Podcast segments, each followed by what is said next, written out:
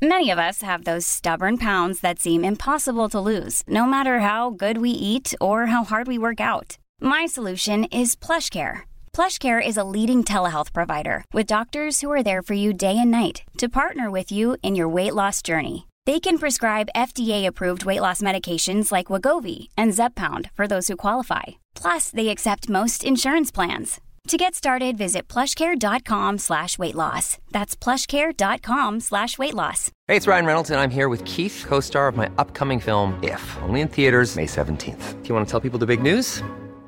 All right, I'll do it. Sign up now and you'll get unlimited for $15 a month in six months of Paramount Plus Essential Plan on us. Mintmobile.com slash switch. Upfront payment of $45 equivalent to $15 per month. Unlimited over 40 gigabytes per month. Face lower speeds. Videos at 480p. Active Mint customers by 531.24 get six months of Paramount Plus Essential Plan. Auto renews after six months. Offer ends May 31st, 2024. Separate Paramount Plus registration required. Terms and conditions apply if rated PG.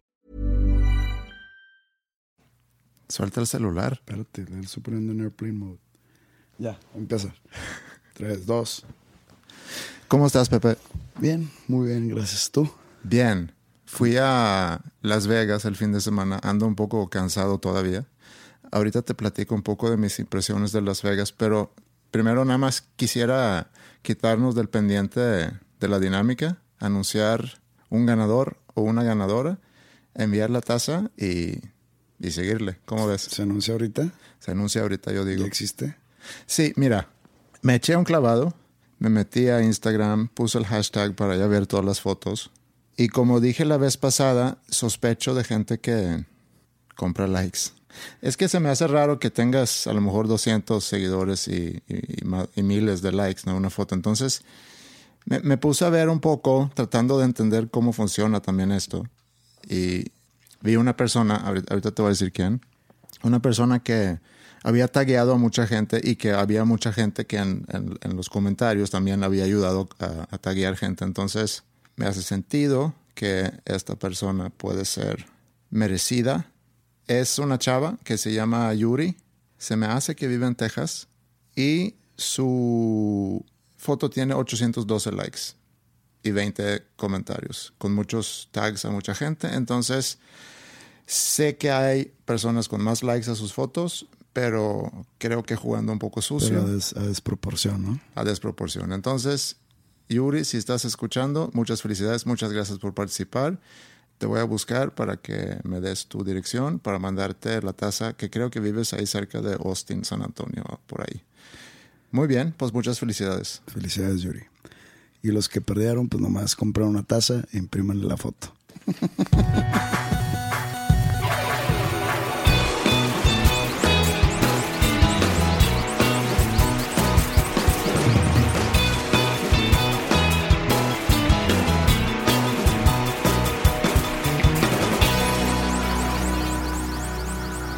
Fui a, a Las Vegas, que la primera vez que fui a Las Vegas fue el año pasado y nunca había ido. Y es un lugar muy, muy extraño. Supongo que tú, hayas, que tú has ido varias He ido veces. Tres veces. Tres veces, ok. Sí, es un lugar que desde lejos se ve muy impresionante, pero ya cuando entras a los hoteles sigue siendo impresionante por lo grande que está, pero como yo pensaba que iba a ser, era un poquito más como es en las películas, que casinos, gente vestida de No, forma muy puro, elegante. Puro, puro viejito con vestido con camisas floreadas y en las slot machines. Sí, Este, no es nada glamuroso, la verdad. cero glamour y a cada hora ves a gente apostando. Es que, no sé si te fijaste, pero en los casinos no ponen ventanas Mm. y todo el tiempo está prendido todo. Entonces dicen que es una estrategia para que los usuarios o los clientes no tengan idea qué hora es del día. Entonces de repente llegas a las 6 de la mañana después de ir a- al club y pues ves viejitas ahí todavía que piensan que son las 5 de la tarde y siguen ahí clavadas, ¿no? Sí. Pero sí, las tres veces que he ido han sido una experiencia muy... No soy muy fan de Las Vegas, pero me han dado, me ha dado experiencias muy extrañas de todo tipo. Una vez fui a, a los Latin Grammys, Ajá. Otra vez fui a una despedida soltero y otra vez fue un viaje ahí nomás recreativo con amigos. Y siempre he dicho que Las Vegas es para ir una vez cada tres años. Y más ahorita como está el dólar. Sí, aparte. Pero sí es algo que me llamó mucho la atención, que entras y ves desde afuera, ves los hoteles enormes y realmente son enormes. Jamás había visto hoteles tan grandes y entras y son ciudades completas ahí adentro, te pierdes bien fácil y ves a tanta gente apostando y gente de, de cada tipo, ¿no? Cero glamour, como dices, y, y muchos excesos y lamentablemente seguramente mucha gente también perdiendo montones de dinero todos los días. Pero bueno, no quiero platicar mucho de Las Vegas porque creo que si lo quieres conocer, que vayas, no es para mí la gran cosa. Ah, otra cosa, cuando veo ahí familias, o sea, gente que va con sus hijos, también se me hace como que no es un ambiente a lo mejor donde quieres llevar a tus hijos. Es que de todo.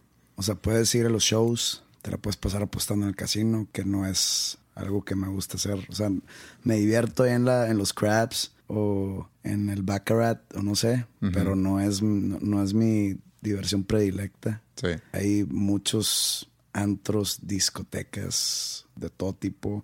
Hay centros comerciales muy, pues, al contrario de muchos de los asistentes a esa ciudad, muy glamuroso. Sí, sí, sí, sí. Para los aficionados de a la piel, hay muchos strip clubs. Hay para todos. Hay de todo. Hay de todo para Hay todos. de todo para todos, pero sí no es mi punto turístico más predilecto. No.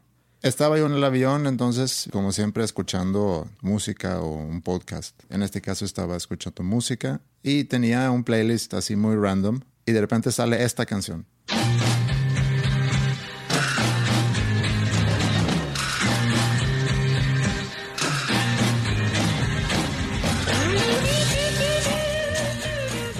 E inmediatamente me llegó la escena de una película donde esa rola está.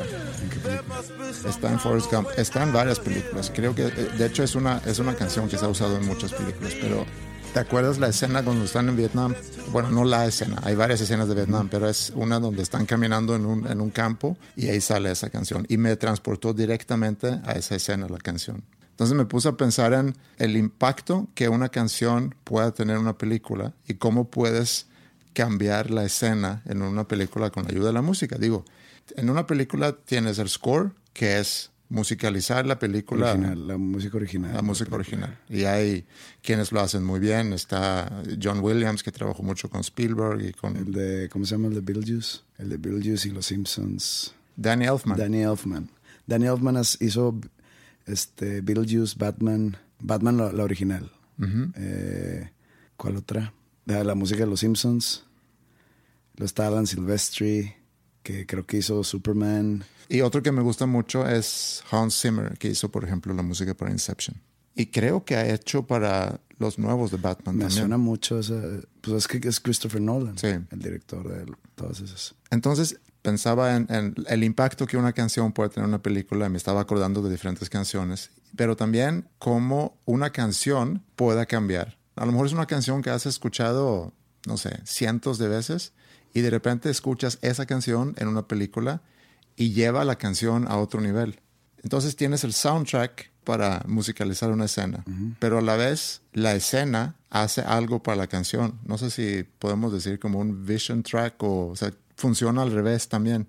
La canción mejora por la escena en la película. Bueno, quiero ponerte algunas canciones y a ver si tú te acuerdas cuáles son, ¿En qué películas? en qué película están. Va.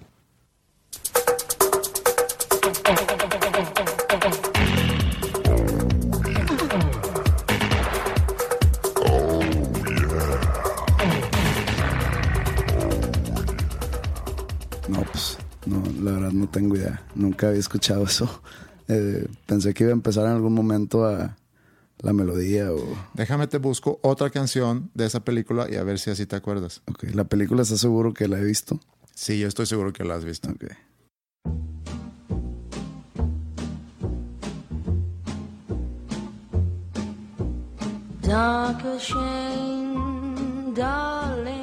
First Bueller's Day Off. Sí, Sí, cuando está en Downtown. Sí, se- en el tipo carnaval. El no sé. carnaval y que Sí. se pone a cantar. Bueno, Hace, hace mucho que no veo esa película. Es muy buena, pero sí, es muy bueno. me gusta mucho la parte que el director de la- del colegio lo- se la pasa tratando de descubrir su, su farsa hasta llegar a lo más lejos.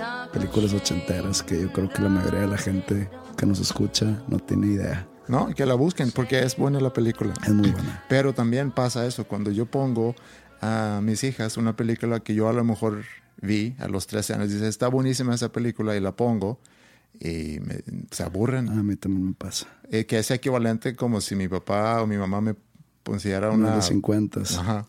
Ok, va la que sigue.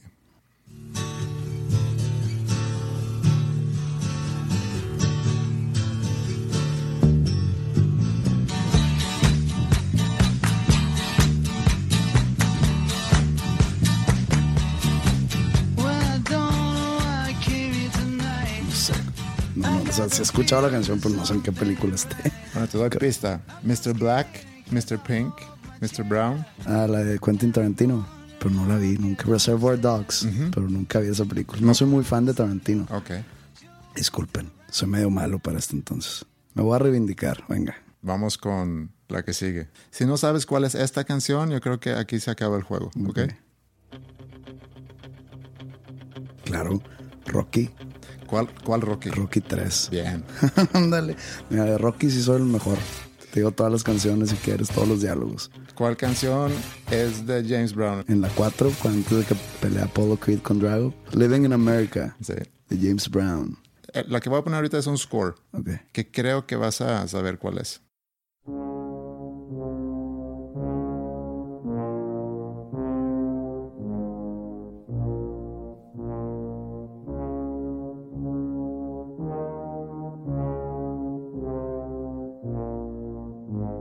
¿Te doy pistas? A ver. Es de un hotel. Es con Jack Nicholson. Ah, The, Shining. Sí. Al, al principio, el nuevo principio, cuando Sí, van en carretera. Ujú. Eso es. Ya, ya me acordé. Yo vi esa película, tenía creo que 14 años. Todavía no me gustan las películas de miedo. Ok. Creo que tiene que ver con cuando tenía 11, 12 años, vi una película de miedo que se llamaba The Burning. No creo que muy grande en su género. Como un poco como el estilo Viernes 13 o cómo se llama esas en, en- Sí, la, en español. la Jason. Jason, sí. Un poco ese estilo. Vi esa película y no pude dormir dos semanas. Miedo terrible que me causó esa película. Y desde entonces no quería ver películas de miedo. Entonces estaba cada vez agarrando valor porque mis amigos querían ver películas de miedo y yo siempre decía, no, yo no, yo no quiero, ¿no? Porque recordándome de lo mal que me pasaba en esas dos semanas de no poder dormir después de haber visto esa película de horror. Y un día me quedé a dormir en casa de un amigo y decía, vamos a ver The Shining. Y yo, no, no estoy muy seguro de, cómo es esa película. No, es una película de miedo, pero, pero está muy padre. Vamos a verla. Y me animé y, la vi y, y sí, no, no me dio tanto miedo porque no es tanto de horror, este es más suspenso psicológico. psicológico. Hay una historia detrás de, de la película que está muy curiosa. Todo el. O sea, todo lo que, se, lo que pasó detrás al momento de hacerla. Stanley Kubrick, que es el director, pero el libro, la novela, la escribió Stephen King en los 70s. En ese momento, todas las películas de Stephen King se habían. digo, todas las novelas de Stephen King se habían convertido en película. Entonces se acerca a Stanley Kubrick con Stephen King para pedirle los derechos y los permisos y todo eso. Pero King siempre se había querido meter mucho en sus, sus películas o en sus adaptaciones. Entonces en esta ocasión él pidió hacer el guion, el cual lo hizo. Y después le dijeron, "Oye, ¿sabes qué? Siempre no, de que no queremos que tú hagas el guion. Fui a la exposición que hubo de Stanley Kubrick en, en Marco Ah, sí, claro. y te ponen el guion que hizo Stephen King con las anotaciones de Kubrick, pero haz de cuenta burlándose de él, de no tienes una idea. O sea, poniéndole de que, what the fuck, y riéndose de que este tipo está loco, así, bien mal. Yo, siendo fan de Stephen King, me sentí un poco agredido personalmente por Kubrick, ahora muerto él. Como que era, siguió adelante con el proyecto, este Kubrick, sin Stephen King, y dicen, siendo la película tan distinta al libro, que Kubrick quería hacer su propia película basada en la historia que escribió Stephen King. Entonces nomás le pidió permiso para no ser demandado después por la similitud. Pero de cuenta sí está muy diferente. Y pues yo siendo un fan objetivo, a mí me gusta más la historia de la película que la historia del libro, sinceramente. Ujú. Yo no he leído el libro. El libro es muy diferente porque en la película te ponen que Jack Torrance, o sea, se vuelve loco por la soledad. Tenía el, el wri- writer's block, que es que cuando un escritor no puede escribir. Y toda la historia del hotel, como que se le empezó a meter en la cabeza, ¿no? Sí. Y se volvió loco. En el libro, el hotel es como un, un ente maligno que posee a Jack Torrance. Entonces le daba órdenes de matar a su familia, de... El libro termina que con un, boi- un boiler que tiene que ir a checar diario y ponerlas de cuenta de, de comprimirse para que suelte el vapor. Se le olvida, entonces explota el boiler, explota el hotel con él. Por el segundo episodio consecutivo haces un gran spoiler de una película, entonces. No, no, no, fue- el spoiler fue del libro. Nadie lo va a leer como quiera. Pues a lo mejor estaría bien si podemos hacer que la gente a través de escuchar esto inclusive ve más películas y lee más libros y escucha más música. Estaría bien. La canción que sigue. Ok.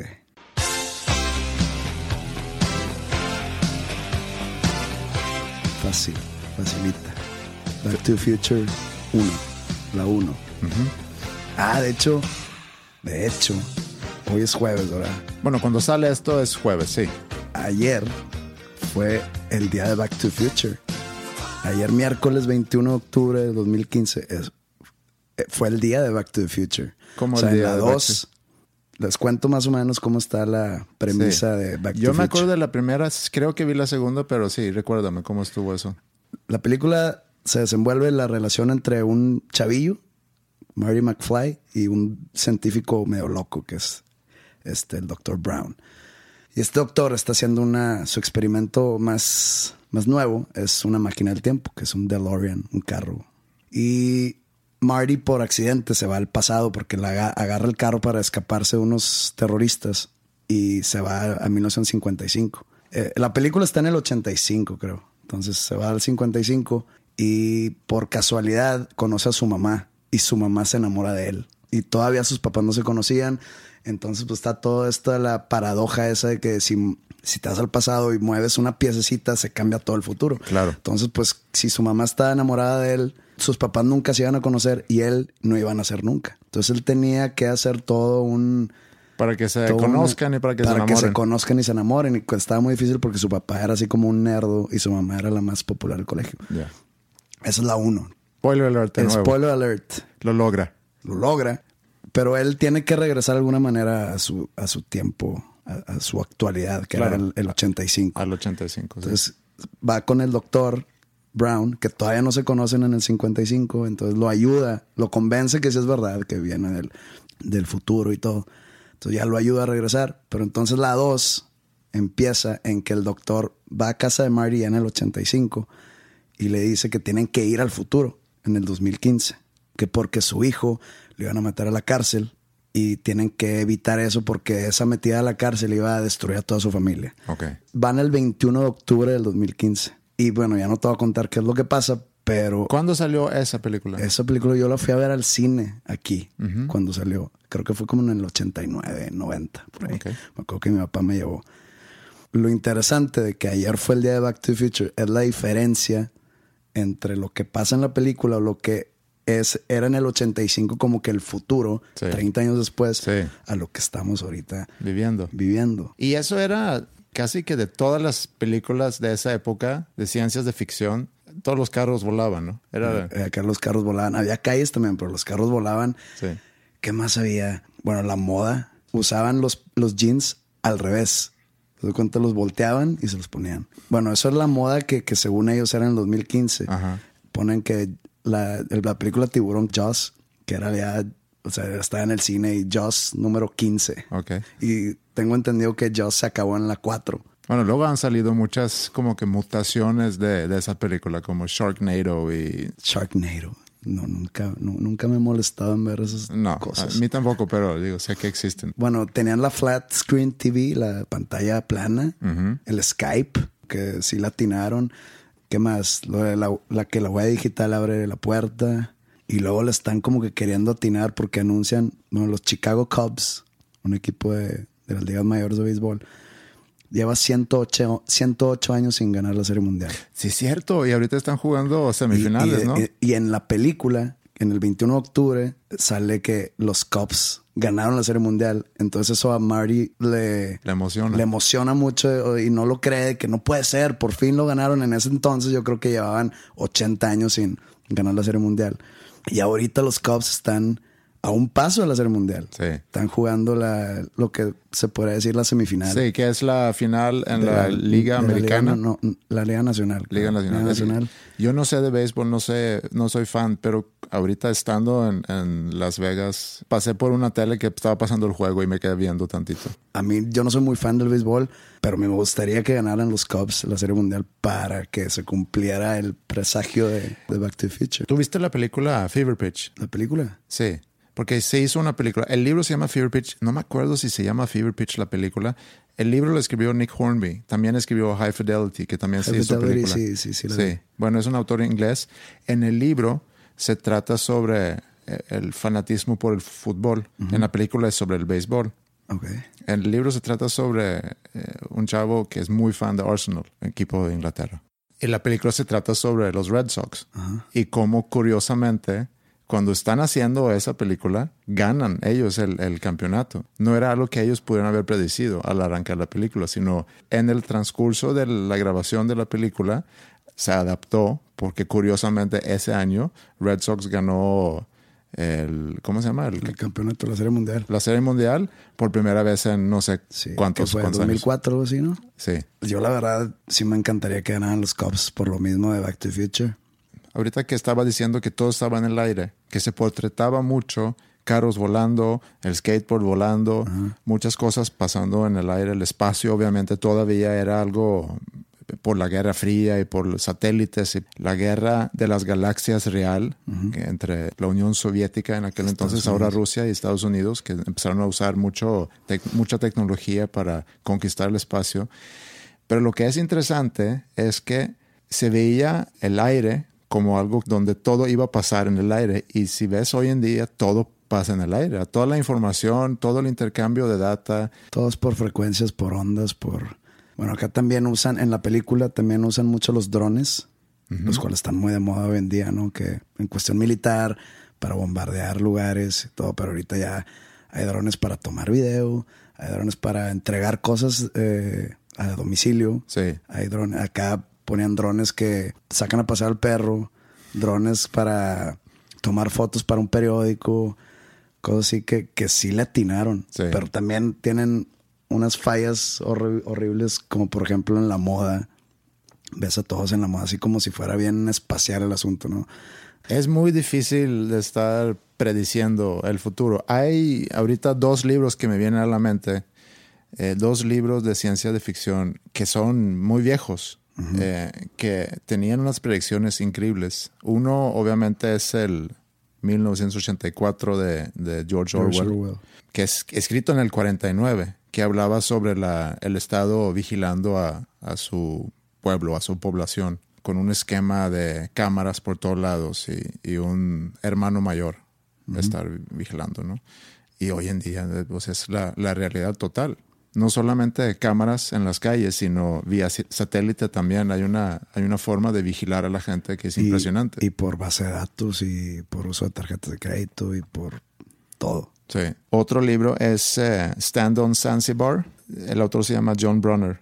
Esa se escribió, o más bien fue publicada en el 1969 y habla sobre Estados Unidos en el 2010. Y tienen muchas cosas en ese libro que describe muy bien lo que está pasando ahorita en Estados Unidos. Por ejemplo, dice que se ha cambiado mucho Estados Unidos, se ha vuelto mucho más inseguro. Habla sobre balaceras en colegios, habla sobre más terrorismo, eh, habla sobre una sociedad de, donde los carros usan electricidad para funcionar. Habla sobre De- Detroit como una ciudad caída, donde los jóvenes escuchan una música electrónica muy, muy rara. Entonces, es un libro que habla mucho en, en el 1969 sobre un Estados Unidos 2010 y que, que ha logrado predecir mucho lo que está pasando ahorita en Estados Unidos. Bueno, en Back to the Future no era tan política la cosa, era más como la cultura pop. Sí. O lo que estaba alrededor de, sobre la moda, las películas, el deporte popular, digamos. sí, Hay mucha gente de mi edad, porque pues a mucho de nuestro público que nos está escuchando, yo creo que, digo, sí saben de Back to the Future, pero no vivieron el momento que salió Back to the Future y no han tenido toda la vida para ver la película repetidas veces. Va a sonar medio nerdo, pero sí me emociona el día Digo, todavía no pasa, pero para cuando están escuchando esto ya Sí. fue un día antes, el día de Back to the Future. ¿Y qué va a pasar? Porque eh, hay mucha, digo, a mí me llama mucho la atención esas eh, convenciones, por ejemplo, donde va la gente a Comic Con y se visten de sus de los eh, personajes de películas y de comic books y así. ¿Hay algo que va a pasar el 21? No tengo idea. ¿No, hay alguna convención visto- donde vas a ir? No, no. Yo vi un par de videos, uno de caricaturas, creo que lo hizo, bueno, tenía mucho parecido a Family Guy, como que sale el Marty McFly, el Dr. Brown en caricaturas, ¿no? De que diciendo en lo que fallaron. Este, y luego también vi un video donde son ya en persona y se ve a Michael J. Fox así muy fregado por el Parkinson y todo eso, donde también están haciendo lo mismo, que ya en el 2015 diciendo todo lo que estuvieron mal. Sí. Este, Bueno, para los que no conocen a Michael J. Fox, actor canadiense, de hecho, ah, no sabía. lamentablemente le dio Parkinson a una edad muy joven. Yo me acuerdo de él principalmente por, por Back to the Future, por esas películas. Sé que también estuvo en, en otras películas. Y luego me acuerdo de él de una serie que se llama Spin City. No Ah, claro, sí. Se puede decir que por Spin City y por, por Back to the Future pues han sido sus, sus obras grandes ¿no? en, su, en su carrera. También me acuerdo de él como alguien que aunque tenía 30 años se veía como un chavo de 15, entonces siempre tenía la cara de, de bebé. Sí. Bueno, a mí me tocó ya muy, ya muy chiquillo, la- su época de, de éxito, Sí. sobre todo alrededor de Back to the Future, que son tres películas. Yo estaba muy, muy chiquito, pero me acuerdo perfecto las películas. Y desde entonces he sido gran fan de, no me canso de verlas. Igual las de Rocky, ahora hace rato que mencionamos. Este, ya va a salir la nueva de Rocky. Este sale como a finales de noviembre, se llama Creed. Con Sylvester Stallone. Stallone, pero él, él entrenando al hijo de Apolo. Ah. Lo que se me hace raro Sí. es que Apolo se supone que muere en el 84 y entonces su hijo ahorita tuviera 30 años. Rocky está entrenando al hijo para empezar a boxear. Se me hace raro que 30 años y empezando a boxear. No sé cómo hayan jugado, no lo he visto. No sé si, si sea en la actualidad, 2015, pero El mundo de las el películas. mundo de las películas. También me acuerdo que, regresando a Back to the Future, ahí estás de cuenta lo que sería el regalo ideal para mí, para mi cumpleaños, una Navidad o todo, ¿no? Estás coqueteando con el público. No existe el regalo. Ok. O sea, existe en Back to Future, pero Marty McFly en el 2015 va y entra a una tienda de antigüedades donde tienen un libro se- llama un almanaque con todos los resultados en deportes desde el, desde el 50 hasta el 2000. Él siendo del 85 lo compra para hacer dinero regresando a mi, a mi año. Ajá. Y entonces toda la trama toda la película se desenvuelve alrededor de ese almanac porque cae en las manos equivocadas y ese, esa persona que lo agarra empieza a crear un imperio. O sea, Sí, es un libro de estadística. es pues. un libro de, de- de resultados Sí. deportivos.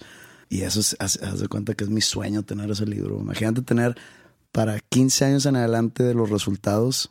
Para empezar, puedo decidir si le dejo ir a Rayados o a los Raiders o a Ajá. quien sea. Veo qué tan malos son en los siguientes años. Y aparte, puedes apostar. Mi próximo viaje a Las Vegas puedo apostar y millones y millones y millones y millones. Y me olvido de trabajar. Y me olvido de que a ver si este podcast le puede ir bien en el futuro, ¿no? Y tú, jale, jale, jale. Es una trilogía bien lograda, creo yo. Porque no es fácil hacer ese concepto de viajar en el tiempo.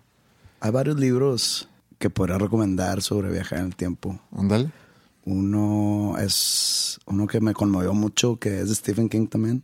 Que se ¿Vas a recomendar puros libros de Stephen King? No, es que, bueno, es de ficción, es lo único que leo. Pero bueno, este libro se llama 11-22-63, que es la fecha que, en la cual mataron a John F. Kennedy. Se trata sobre la premisa es de eso de que si podrías viajar en el tiempo y matar a Hitler, ¿lo harías? Sí. Eh, John F. Kennedy, presidente número 35, se me hace el presidente después de Eisenhower, de hecho, que un, De sobre el cual hablamos el, el episodio pasado, y matado en Dallas en 1963. En, en, esta, en este libro encuentra una manera de regresar al pasado, de, de ir al pasado más bien, pero salían en el 58. Entonces la idea era matar a Lee Harvey Oswald antes de que mataran a John F. Kennedy. Entonces tenía que esperar el chavo cinco años en el 50, del 58 al 63 para lograr eso. Entonces es toda la planeación.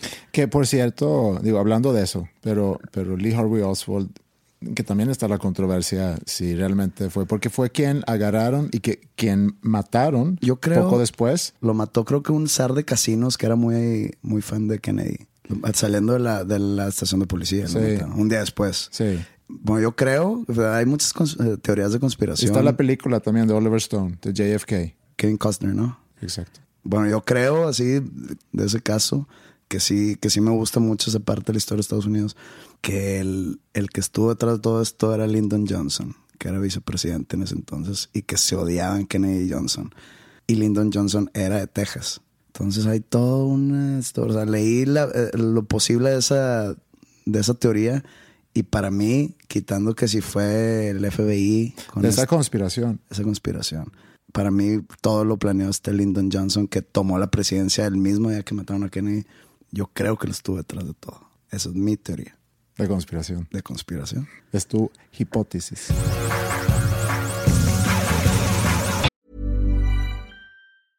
Hey, I'm Ryan Reynolds. Recently, I asked Mint Mobile's legal team if big wireless companies are allowed to raise prices due to inflation. They said yes. And then when I asked if raising prices technically violates those onerous two year contracts, they said, What the f are you talking about, you insane Hollywood ass?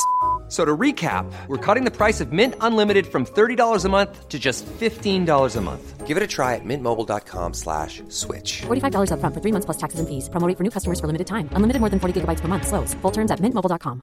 Jewelry isn't a gift you give just once. It's a way to remind your loved one of a beautiful moment every time they see it. Blue Nile can help you find the gift that says how you feel and says it beautifully with expert guidance and a wide assortment of jewelry of the highest quality at the best price. Go to BlueNile.com and experience the convenience of shopping Blue Nile, the original online jeweler since 1999. That's BlueNile.com to find the perfect jewelry gift for any occasion. BlueNile.com.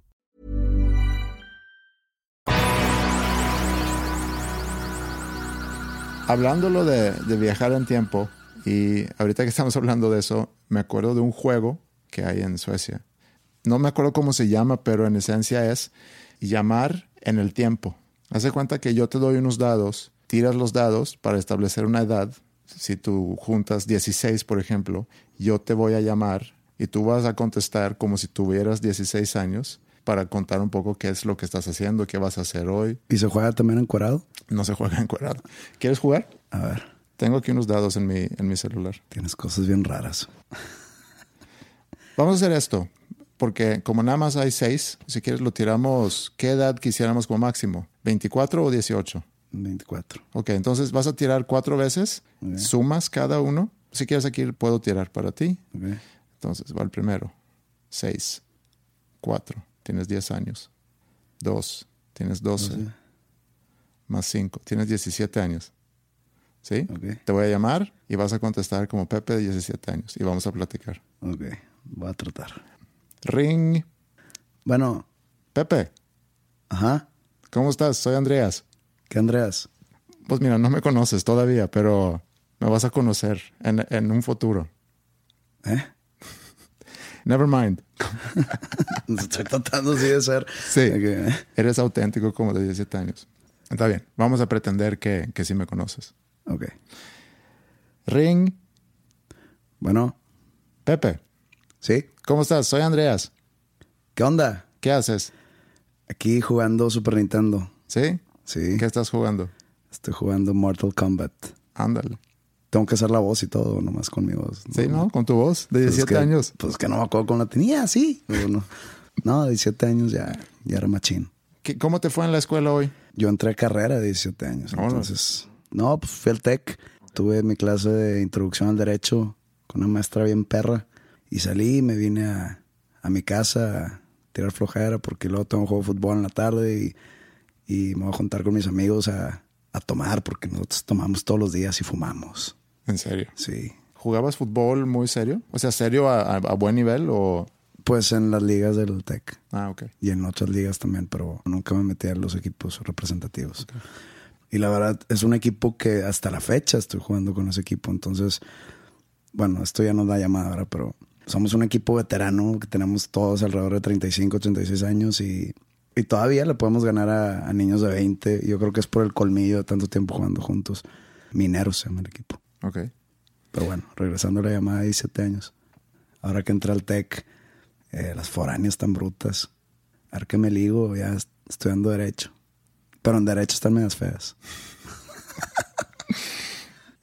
Ok. Ahorita tú me marcas a mí. Déjame tirar. Dos. Cuatro. Tres. Tres otra vez. Doce años. 12. Andreas. Perdón. Andreas. No, yo soy Pepe. Hello. Hola. Hola, Andreas. Hey. Pero tú sa- ya sabes hablar español o no? A los dos años no. Entonces, ¿cómo no va a ser? Ok. Vamos a suponer que sí sé hablar español. Ok. Hola. Hola, Andreas. Sí. ¿Pero por qué no contestaste Andreas? Ah, Andreas. Así se contesta en Suecia. Y con nombre. o con número de teléfono. 646-6763. ¿Halo? ¿Jaló? ¿Quién habla? Habla Pepe. Hola Pepe, ¿cómo estás? Muy bien. ¿Y tú? Bien. Qué bueno, qué bueno. ¿Qué haces? Pues estoy haciendo tarea. ¿De qué? Estoy en sexto. ¿De qué? ¿Tarea de qué? Matemática. Ok, Muy aburrido. ya me imagino. Lo bueno es que es, es jueves ya y el fin de semana voy a ir al cine con mi novia. ¿Con tu novia? ¿Tienes novia a los 12? Sí. Se llama Irene. Irene. Es de Colombia. Mm, o sea, tienes algo por las latinas, por lo visto. Sí. Ya llevamos unos meses y mi mamá nos va a llevar al cine el sábado para celebrar mi cumpleaños. Entonces vamos a ir ella, mi mamá y yo. ¿Va tu mamá también? Sí. Oh, qué aburrido. ¿Y si le quieres dar un arrimón de peluquero? Tu mamá no te va a dejar. No, yo sé, pero eh, hace una semana la besé por primera vez. ¿Con lengua o sin lengua? no te pongas nervioso. Ya sé que tienes 12 años, pero así nomás, Sí, puro piquito. puro, sí. Qué aburrido. ¿Y, y luego que te la vas a llevar por ahí después? Sí, no, luego ya la dejamos en su casa y el domingo tengo partido de hockey. De hockey. ¿De qué juegas? Juego defensa Ok. y juego mucho. O sea, mucho hockey y mucho defensa. Las dos cosas. Juego mucho hockey. Bueno, en la temporada de hockey empezamos en, en septiembre. Ahorita ya es primavera y es de los últimos juegos que vamos a tener. Ok. ¿Y qué vas a hacer más al rato? Voy a escuchar mi casete de thriller de Michael Jackson. Ok. Acá en el 2015 ha sido el álbum más exitoso de todos los tiempos. Órale. ¿sí? Entonces pues no me extraña, es muy bueno. A mí me gustaba ver de niño mucho la, el video que se convierte en un hombre lobo, Ajá. que está en el cine viendo... Ese es de thriller. Ese- Es- sí, es ese es thriller, thriller, que- sí. y, y es- está viendo una película con su novia, ¿no? Del hombre lobo. Y me acuerdo que sale eh, comiendo palomitas así con la boca abierta. Todavía me acuerdo perfecto. Y luego que se van y se empieza a convertir en hombre lobo en el carro convertible. Y luego de ahí empieza ya el video de thriller, Sí. que era muy bueno y me daba miedo. Pues yo estaba bien chiquito, yo tenía cuatro años, cinco años. Y me gustaba verlo, me gustaba bailar ahí como los zombies. Pero bueno. Y luego, Y ya, eso es lo que hago. ¿qué año estamos? Estamos en el 85. O sea, yo tengo cinco años. Sí, Órale, me saca siete años. sí. Me acuerdo mucho del onda 83, 84. Es que, por que- ejemplo, tus ochentas fueron mis noventas, entonces yo me acuerdo perfecto los noventas y pues, para mí, sí, me acuerdo el 94, que ya fue hace 20 años, para mí fue hace nada. Sí. O sea, todavía tengo la memoria súper fresca. Este, sé lo que estaba haciendo perfectamente toda esa, toda esa década. Puedo decir que yo crecí en los noventas. Sí, Por más que nací en 1980, pues, tus primeros 10 años de edad, como que no, no te acuerdas muy bien de todo el asunto de tu niñez. O sea, sí te acuerdas, pero tienes así como que spots. Pero en los 90 ya estuvo, fue mi tiempo de crecer, que me acuerdo perfecto. Y me acuerdo que estaba en el, en el 90, pasé fin de año en Parras, Coahuila. Sí. Es un pueblo, le hice un pueblo mágico, ¿no? De niño mi papá nos llevaba mucho a Parras. De ahí es él. Entonces nos llevaba mucho. Yo me aburría mucho porque no había gran cosa que hacer. No sé si el, el primer día de enero o el segundo, mi papá fue a visitar a un compadre que tenía allá, que tiene o tenía una tienda de zapatos. Entonces me acuerdo que estábamos ahí y pues acaba de ser 1990 y me acuerdo perfecto de esta frase que nunca se me va era como un chiste local de ellos que la verdad no me dio risa, pero se me quedó grabado que tiraban de que no, pues ya llegaron los noventas o los no ventas, de que no iba a haber venta y como que, ajaja, se rieron, ¿no? Pero yo dije, qué, chiste tan malo. Todavía yo tenía nueve años y yo decía, qué chiste tan malo. Pero nunca jamás se me va a olvidar. Eso se me hace algo bien raro. Bien raro que cosas tan insignificantes y tontas. Cuando tenía nueve años me acuerdo perfecto. Sí. Todo lo vivió en los noventas. Fue cuando primera vez me mandaron a, a estudiar. Me fui a Irlanda, a Dublín, todo un verano. Eh, Yo tenía 11 años, fue en el 92. ¿Y te fuiste solo? Me fui solo ¿Y con quién te quedabas ahí? en un colegio. en Ah, como un internado. En un internado. Ok. ¿Y por qué fuiste a, a Dublín? Porque pues, mi colegio aquí en, en Monterrey es, es de, o era, o es, es, porque todavía existe, de los legionarios de Cristo. Me mandaron a, a Dublín, el colegio se llama Dublin Oak, y fui todo un verano allá y conocí gente de Irlanda, fui a gente de aquí de, Monterrey, gente del DF. Y luego en el 93 me mandaron un año a estudiar a Wisconsin, a otro colegio de padres que se llama Oakland Academy. Pero te mandaron porque fuiste mucho No, muy era, rebelde aquí. No, no era eso. Era más como que se usaba mucho el mandar a, a los niños a estudiar fuera. Ok. Como que crear un tipo de conciencia independiente y todo eso. Cuando van por mí, fue el Mundial de Estados Unidos. Y me acuerdo de todo el Mundial de Estados Unidos. Me acuerdo que entré a prepa. Me acuerdo todo en prepa. Entré a carrera en el 98. Entonces me acuerdo todos los noventas. Sí, bueno, como dices, no fue hace tanto. No fue hace tanto, fue hace 20 años. Es más eso. difícil para mí recordarme así de los ochentas. Digo, pues ya tienes una década más.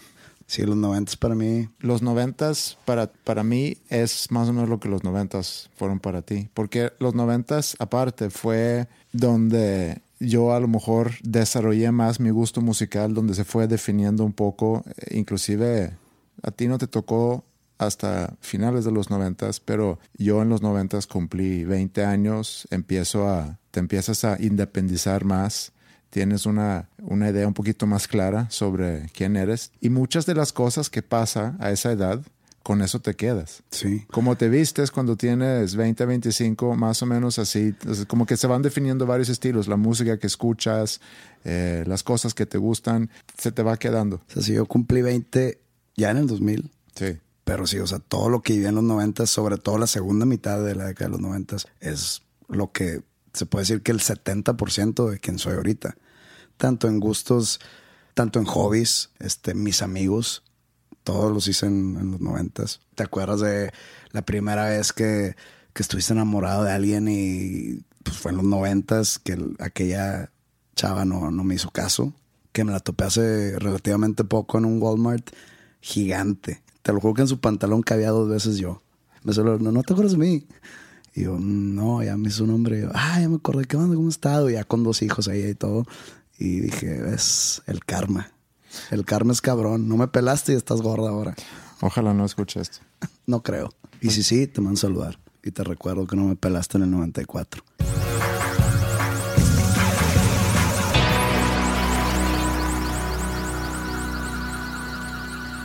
Entonces, ¿qué, ¿qué nos llevamos de este capítulo?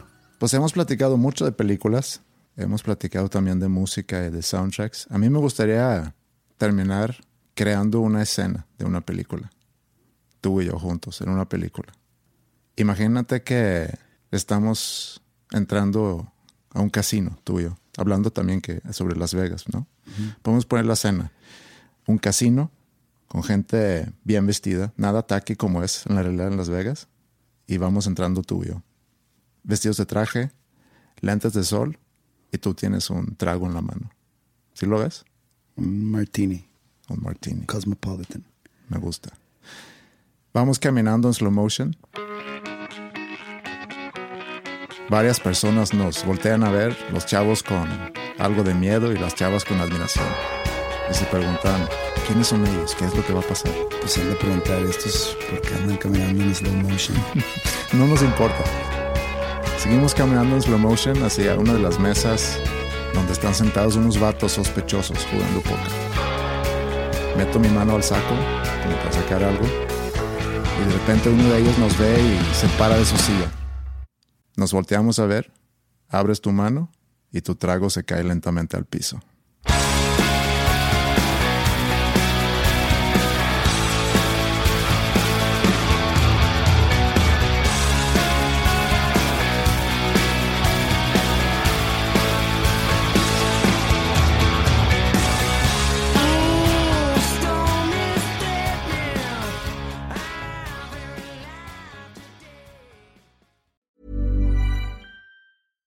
Hi, I'm Daniel, founder of Pretty Litter. Cats and cat owners deserve better than any old fashioned litter. That's why I teamed up with scientists and veterinarians to create Pretty Litter. Its innovative crystal formula has superior odor control and weighs up to 80% less than clay litter. Pretty Litter even monitors health by changing colors to help detect early signs of potential illness. It's the world's smartest kitty litter. Go to prettylitter.com and use code ACAST for 20% off your first order and a free cat toy. Terms and conditions apply. See site for details. Hey, it's Paige DeSorbo from Giggly Squad. High quality fashion without the price tag? Say hello to Quince. I'm snagging high end essentials like cozy cashmere sweaters, sleek leather jackets, fine jewelry, and so much more. With Quince being 50 to 80% less than similar brands. And they partner with factories that prioritize safe, ethical, and responsible manufacturing. I love that. Luxury quality within reach. Go to quince.com slash style to get free shipping and 365 day returns on your next order. Quince.com slash style.